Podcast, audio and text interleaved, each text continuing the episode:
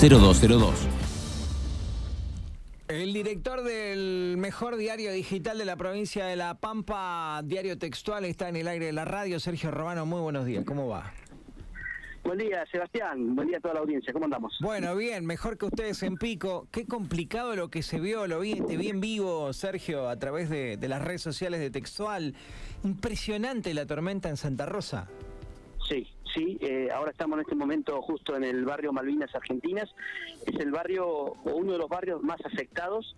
que todavía hay muchísima agua en las calles. se inundaron eh, alrededor de, según cálculos de la municipalidad, alrededor de 200 viviendas mucha de la gente también que se ha inundado todavía no ha reportado esa situación, así que se estima que la cifra puede fácilmente duplicarse.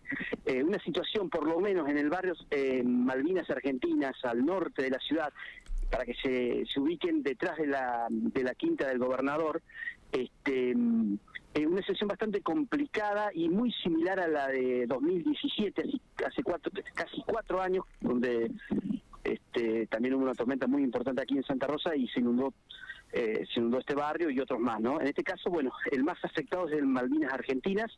Eh, hay mucha gente evacuada, alrededor de por lo menos 100 personas eh, se han evacuado, autoevacuado. Algunas ya están regresando lentamente a sus domicilios. El agua se ha retirado de la mayoría de las casas, pero se mantiene en, el, en las calles, ¿no?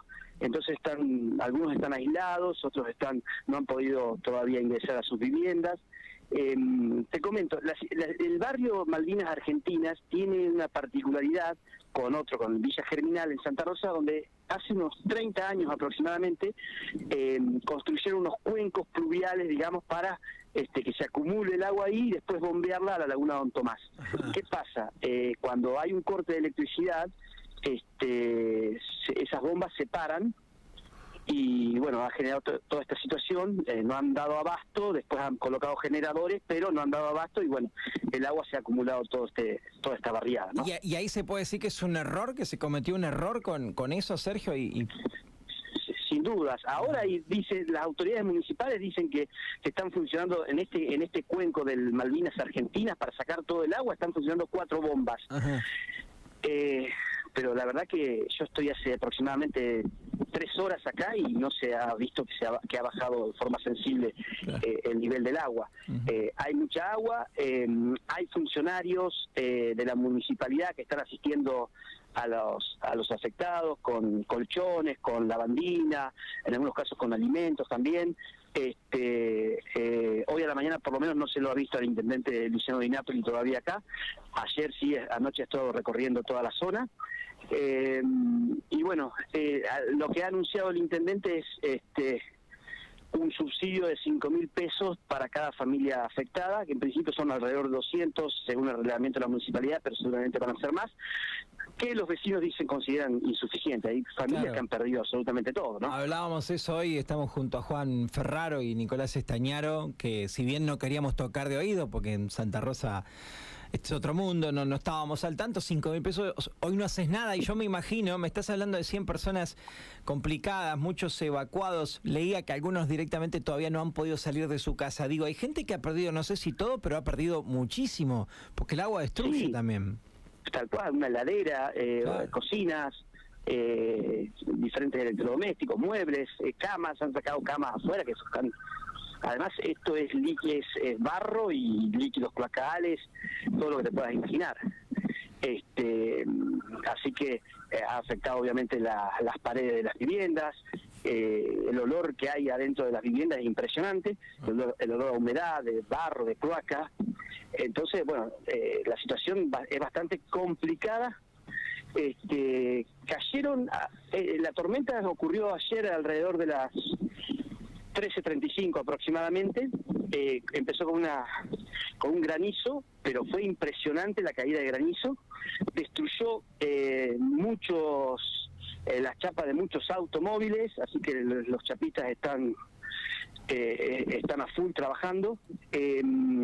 Y, y, en una hora cayeron casi 65 milímetros.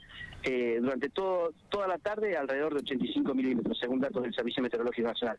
La verdad que cayeron casi 65 milímetros en una hora y colapsó la ciudad nuevamente. Este, una situación que, que, bueno, que ya se viene repitiendo, la verdad, con, con bastante la ciudad, ¿no? Porque en el 2017 se había generado, como te decía hoy, este, una tormenta mucho más fuerte este, y había habido muchos más evacuados y más barrios afectados, ¿no? Pero la verdad que el panorama en el Malvinas Argentina ahora es muy similar al de hace casi cuatro años. Sergio, ahí repetiste dos veces y comparaste la de 2017 con esta. Generalmente cuando pasa algo eh, grave, se hace algo para que no vuelva a pasar. Y acá se repitió. ¿No se hizo nada o lo que se hizo es esto que explicaste y, se hizo mal? Y la verdad que supuestamente lo que dicen los vecinos es que el cuenco de Malvinas Argentinas estaba limpio, por ejemplo, pero evidentemente ha habido un, eh, error o tienen que modificar, digamos, de la forma en la que funcionan las bombas, porque ahí no tienen, evidentemente no tienen un generador propio que lo pongan a funcionar en forma inmediata cuando se corta la electricidad. Acá lo que se, lo que dicen los vecinos y coinciden los funcionarios es que cuando se cortó la electricidad, las bombas dejaron de funcionar. Y hasta que vinieron a arreglar, eh, a, colocar un generador, este, tardaron determinado tiempo, eh, quisieron hacer funcionar ese generador que habían traído, no lo pudieron hacer funcionar, tuvieron que traer otro, y así se acumuló el agua y la verdad que hoy la situación es complicada, ¿no? Sergio, buen día. Juan Ferraro te saluda. Eh, consultante a partir de los inconvenientes que han tenido los vecinos, si va a haber reclamos, si va a haber demandas hacia la municipalidad o hacia el gobierno provincial. Bueno, eh, ya algunas vecinas eh, del barrio ya anunciaron que sí, que iban a hacer una demanda a la Intendencia este, por los daños. Eh, son dos vecinas que casualmente viven a, a 20 metros del cuenco, del famoso cuenco del, del barrio, y dicen, bueno, acá hay desidia, este, no puede ser que después de casi cuatro años de la tormenta no se hayan solucionado estos problemas, persistan y nosotros perdemos, han perdido todo. Este, y bueno, además cuestionan esos, esos ese subsidio de 5 mil pesos que dice que no les alcanza obviamente para nada, ¿no? Este, han perdido heladera, han perdido eh, otros electrodomésticos, muebles, y con 5 mil pesos es, imposible este, eh, cambiarlos. Así que eh, en principio ya han anunciado que, que van a iniciar acciones legales contra la municipalidad, seguramente para buscar un resarcimiento económico. Eh, no sé si ya lo has mencionado, si se me pasó a mí, pero consultarte en primer lugar eh, cuántos fueron los, las personas evacuadas y cómo se trabajó en este, teniendo en cuenta el marco epidemiológico. Digo, ¿hay personas que estaban aisladas por, por la situación de COVID? Ha, habido personas que están aisladas, pero no, eh, por, la, por el coronavirus, pero mm, en principio la gran mayoría, los 100 este, que se, se evacuaron o se autoevacuaron, que según, ojo, es según la cuenta de la municipalidad. Este, mm, seguramente hay muchos más, ¿no? Eh, han ido, la mayoría han ido a casas de familiares o de amigos, ¿no? Eh, y están volviendo, esta mañana están volviendo para ver sus casas, para, para empezar a limpiar, etcétera, etcétera. Este, en el albergue municipal hoy a la mañana solamente había 13 personas evacuadas que habían sido este, trasladadas allí por la Municipalidad de Santa Rosa.